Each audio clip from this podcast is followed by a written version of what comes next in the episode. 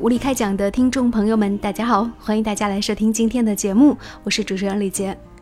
那很长一段时间都没有去更新节目，因为前一段时间出门去旅行了，有半个月的时间都在路上。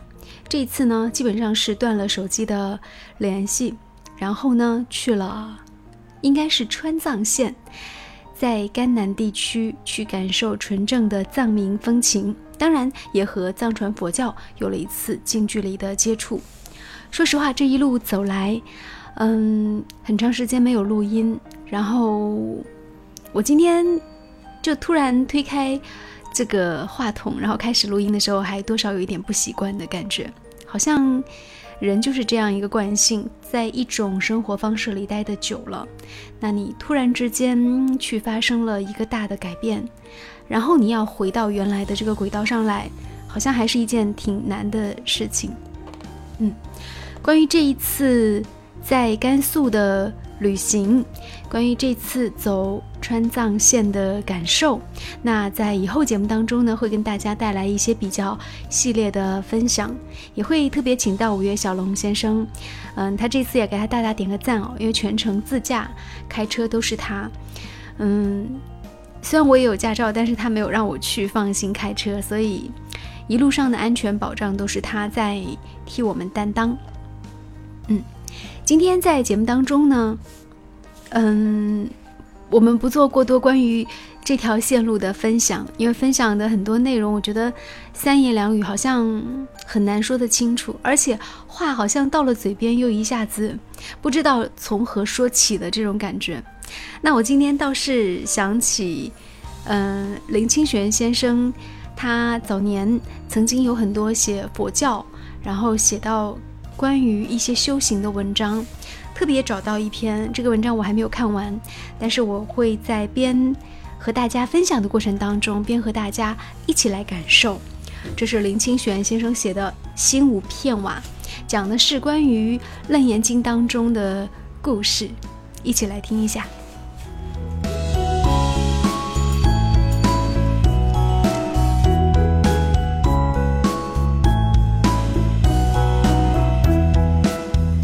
很久没有跟大家来做分享，所以也许念的不是很好，但是总算是一个开始。嗯，争取以后可以做更多的这样的更新。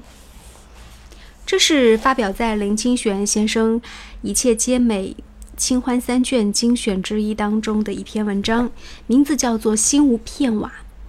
嗯，开头就讲到一段话，他说他很喜欢《楞严经》当中的一个故事，《楞严经》也是，呃，我觉得在后一个阶段，我自己会想去去读的一本书，一本经书，尽管不一定看得懂，但是，呃，我觉得里面很多的智慧，它真的是需要你去体悟、去感受。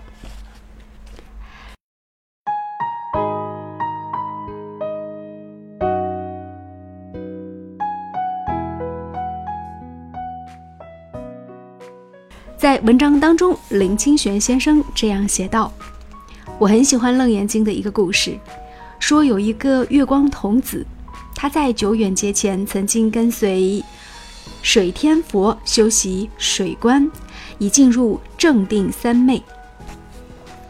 月光童子先关照自己身中的水性，从涕泪、唾液，一直到精液、精血、大小便利。”这些在身体循环往复的水性质都是一样的，然后知道身体内部的水性和世界内外所有水分，甚至香水大海没有差别。渐渐的，月光童子成就了水观，能使深水融化为一，但没有达到无声空性的最高境界。有一天，月光童子在室内安禅，他的小弟子从窗外探视。只看见室中遍满清水，其他什么都没有看见。小弟子不知道师傅在坐禅，于是就拿了一片瓦丢到室内的清水里，扑通一声，以游戏心情看了一会儿就离开。月光童子出定以后，觉得心里很痛。他想：我已经证得阿罗汉很久了，早就和病痛无缘，为什么今天突然生出心痛这样的疾病？难道是我的修行退步了吗？正在疑惑的时候，小弟子来看他，说了刚刚看见满是清水丢入瓦砾的事。月光童子听了，对弟子说：“以后我入定的时候，如果你再看见满是清水，就立即开门走进水中，除去瓦砾。”后来他入定的时候，弟子果然又看见了水，那片瓦砾还清晰宛然在水中。弟子进去将瓦砾取出，丢掉了。月光童子出定之后，感觉身心泰然，身心恢复如初。此后呢，月光童子就跟随无数的佛学习，一直到遇见山海自在通王佛，才真正忘去身见，与十万界诸香水海性合真空，无二无别。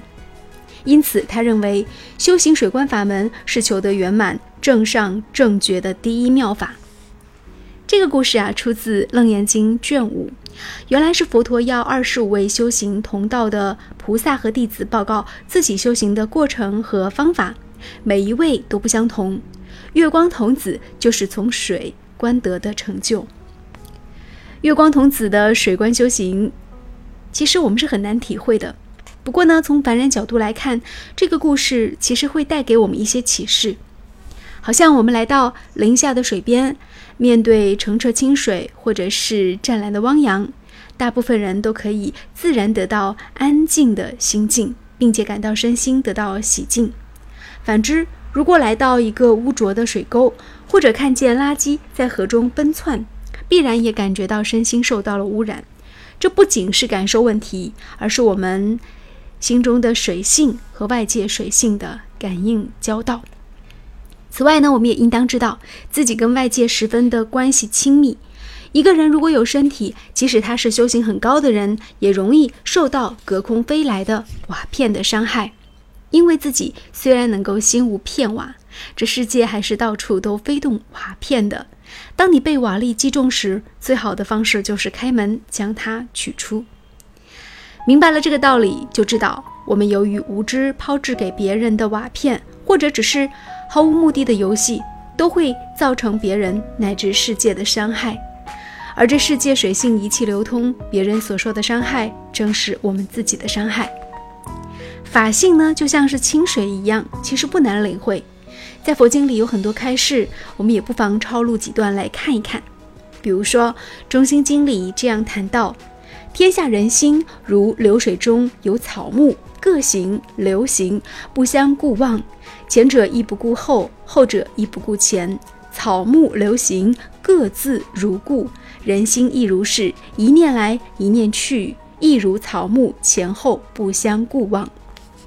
另外呢，在圆觉经当中也说：根清净故，色沉清明；色清净故，声沉清净；香味触法亦不如是。善男子，六尘清净故，地大清净。地清净故，水大清净；火大风大，亦复如是。华严经里也说，佛平等说，如一昧雨，随众生性所受不同，如彼草木所秉各异。说的最简单的是《无量易经》当中的一段话，说：善男子，法必如水，能洗尘垢；若井若池若海若涛若大海，皆能够洗尘垢。其法水者，亦复如是，能洗众生的烦恼和尘垢。善男子，水性是一，江河井池、沟渠大海，各个异义。其法性者，亦复如是，能洗尘劳，等无差别。三法四果，二道不一。所以，知道了菩提心水，就了解使自己的心清明是多么的重要。对这些流过的草木，就不要再顾惜了。对于那些埋藏于心中的瓦砾，就赶紧取出；对那些被尘劳所封冻的身心，赶紧清洗。佛陀在《百喻经》里说过一个故事：有一个人渡船时掉了一个银器，他在海水做记号，希望以后去取。经过两个月，来到别国，看到一条大河，水的性质和海水无异，他又跑到河水里寻找从前的记号。看到的人就问他，他说：“我两个月前在海上丢银器，曾经化水作记，本来所化的水和这里无异，所以来这里找。”大家就笑他：“水虽不别，但你是在那里丢的，在这里怎么找得到呢？”人生不是也是这样吗？留在记忆当中的艰难困苦，我们着火被吹灭的冷寂，我们芦苇被压伤的惨痛，我们的舟船迷失的恐惧，我们的情爱与热忱被践踏、被折断的锥心之痛，不都是落在海中的银器吗？现在我们到另外的国度，有另外的水，何必让水上记号来折磨我们？在清静的水里，瓦砾和银器。也是一样的东西呀。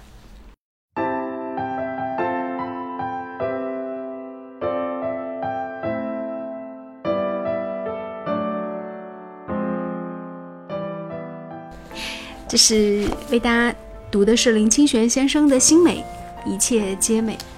我觉得里面讲到的一些道理，嗯，可能人生在不同的年龄阶段去理解，都会有不一样的一些感受。那你今天又会从这个故事里得到一些什么呢？就到这里吧，再见了。